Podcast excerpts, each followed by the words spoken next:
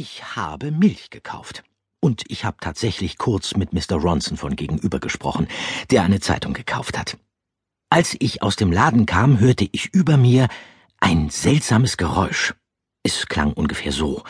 Summ, summ. Ich schaute auf und sah über der Marschallstraße eine riesige silberne Scheibe in der Luft stehen.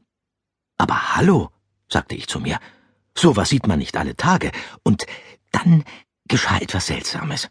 Das vorher war nicht seltsam? Etwas noch Seltsameres. Das noch Seltsamere war der Lichtstrahl, der aus der Scheibe kam. Ein glitzernder, schimmernder Lichtstrahl, der selbst bei Tageslicht zu sehen war.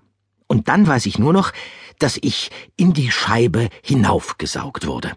Zum Glück hatte ich die Milch in meine Jackentasche gesteckt. Das Oberdeck der Scheibe war aus Metall und so groß wie ein Fußballfeld oder noch größer.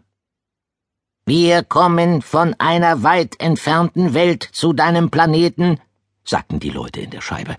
Ich nenne sie Leute, aber sie waren ein bisschen grün und ziemlich schleimig und sahen ausgesprochen grantig aus.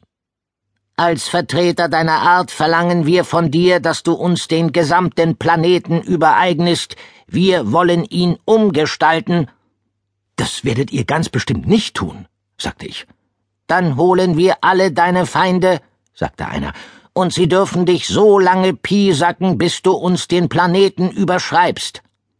Ich wollte sie gerade darauf hinweisen, dass ich keine Feinde habe, als ich eine große Metalltür entdeckte, auf der Notausgang unter keinen Umständen öffnen.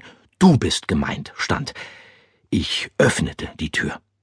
Tu das nicht, warnte einer der grünschleimigen Außerirdischen. Du lässt sonst das Raumzeitkontinuum herein. Aber es war zu spät, ich hatte die Tür bereits aufgestoßen. Ich sprang. Zum Glück hielt ich die Milch immer gut fest, so dass ich sie nicht verlor, als ich ins Meer platschte. Was war das? hörte ich eine Frauenstimme fragen. Ein großer Fisch? Eine Meerjungfrau? Oder war es ein Spion? Ich wollte erklären, dass ich nichts von alledem war, doch mein Mund war voller Salzwasser. Ich wurde an Deck eines kleinen Schiffs gehievt.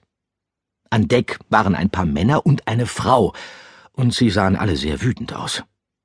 Wer seid ihr, Landratte? fragte die Frau. Sie hatte einen großen Hut auf und einen Papagei auf der Schulter.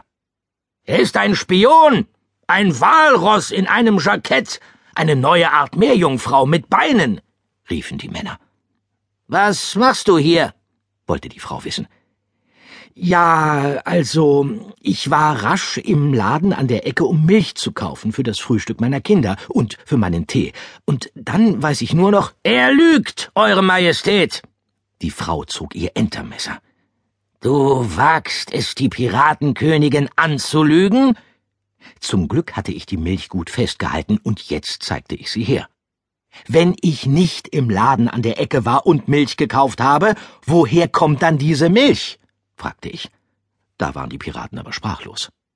Also, sagte ich, wenn ihr mich in der Nähe meines Hauses irgendwo rauslassen könntet, wäre ich euch sehr verbunden. Und wo wäre das rein zufällig?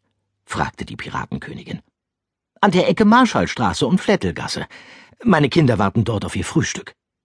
Du bist jetzt auf einem Piratenschiff, mein Freundchen, sagte die Piratenkönigin. Und du wirst nirgendwo rausgelassen. Du hast nur zwei Möglichkeiten. Entweder du schließt dich meiner Piratenmannschaft an, oder du weigerst dich.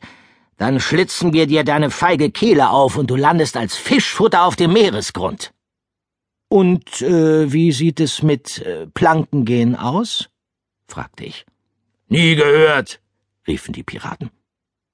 Echte Piraten gehen über die Planke, sagte ich. Passt auf, ich zeige es euch. Äh, habt ihr irgendwo eine Planke? Wir mussten eine Weile suchen, aber dann fanden wir eine Planke, und ich zeigte den Piraten, wo sie sie hinlegen sollten.